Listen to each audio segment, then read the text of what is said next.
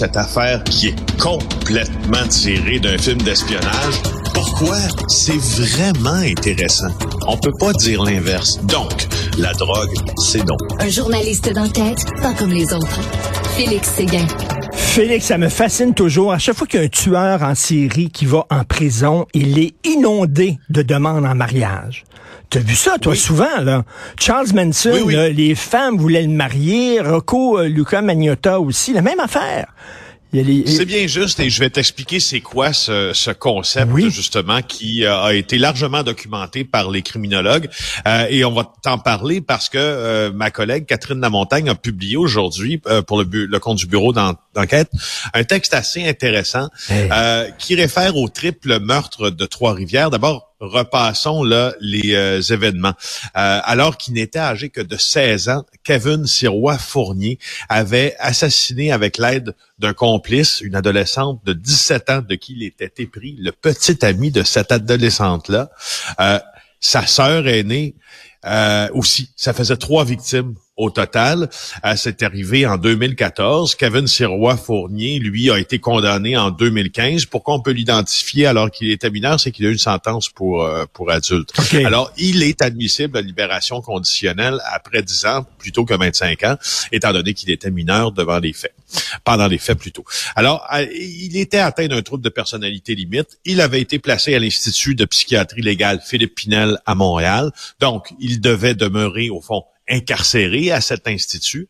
Euh, et là, il a rencontré une éducatrice qui était qui avait 10 ans de plus vieux que lui donc de 10 ans son aîné, qui est devenu euh, ce que l'on appelle dans le milieu des, des TS, là, des travailleurs sociaux, sa personne de référence. Il se fréquentait, selon euh, euh, les sources de Catherine, à tous les jours, lui comme détenu, parce qu'oublie pas, là, il est en garde légale toujours. Il est détenu, mais à l'Institut Philippe Pinel, elle, comme intervenante, le fréquentait comme spécialiste. Et là, la relation de proximité a commencé à déranger certains collègues euh, et tout le monde savait qu'il fallait faire attention dans cette relation-là avec cette clientèle-là, mais semble-t-il euh, pas elle. Et là, la situation euh, s'est envenimée entre guillemets, et là, la direction, puis les collègues de cette intervenante-là a dit que ça mettait en danger l'équipe, n'est-ce pas? Parce que tu peux pas avoir une relation de proximité avec un détenu, euh, puis surtout quand on, est dans une aile psychiatrique, puis négliger les autres, ça fait du brouhaha, puis etc. Alors, regarde bien ce qui s'est passé.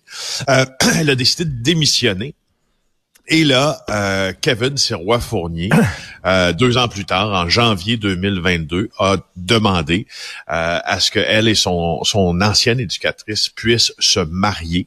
Il a publié un premier avis de mariage euh, dans, euh, selon le directeur de l'État civil officiel, euh, qu'on a obtenu à suite de demande d'accès à l'information. Alors là, on ne sait pas si les noces ont été célébrées, mais ce qu'on sait, c'est qu'ils veulent se marier. Bon, maintenant, maintenant tu sais qu'il y, a un gars qui a marié Carla Molka? Il a marié, il a dit, de, toutes les femmes que je vois, c'est elle que je vais choisir, puis je vais avoir des enfants avec elle. Tu t'imagines? On appelle ça de libristophilie. Ah, euh, oui. Si je réfère ouais, au chercheur euh, montréalais, criminologue Philippe euh, Ben Simon, étude publiée en 2016 pour le compte de l'UAC, libristophilie, ça nous vient du grec hybridine. C'est comme un outrage contre autrui et philéine du verbe aimer. Alors, euh, euh, ce que ce que c'est euh, la libristophilie, en fait, c'est justement euh, ça a trait aux hommes qui sont attirés, euh, aux femmes plutôt qui sont attirées par euh, des hommes criminels. Il y a différentes gradations de libristophilie. On, on a, il y a, plusieurs d'ailleurs termes populaires, la culture populaire qui réfère à ça. Il y a le syndrome Florence Nightingale. Oui. ça c'était Florence Nightingale, si vous vous rappelez, c'est du nom de l'infirmière là ou de la mère protectrice quant aux soins apportés à un patient. Ça c'est les femmes qui disent je vais le changer. Moi je vais pouvoir le transformer, ce gars-là, le guérir de ses problèmes. C'est ça. Donc ça, c'est dans la culture populaire parce que Florence Nightingale, au fond, qui a vraiment existé, est une infirmière, n'est jamais tombée amoureuse d'un de ses patients. Euh, et son, ce comportement-là finit par, par porter son nom, mais c'est pas vrai.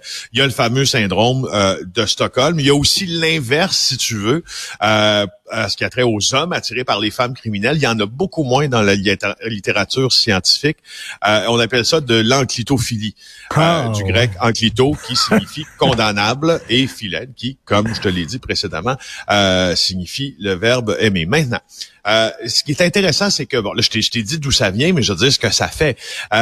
Euh, parce que je, ne savais pas, honnêtement, que ça avait été euh, autant documenté. Et ça se présente sous, dit-on, différents angles. Il y a l'hybristophilie passive, agressive ou régressive dans le temps, lorsque, généralement, une femme encourage un homme à recommettre des actes euh, criminels. Ça, je ne savais pas oh. qu'on l'avait documenté à oh. cette fois-là. Et sur l'étude, je vais mettre le lien sur mon compte Twitter.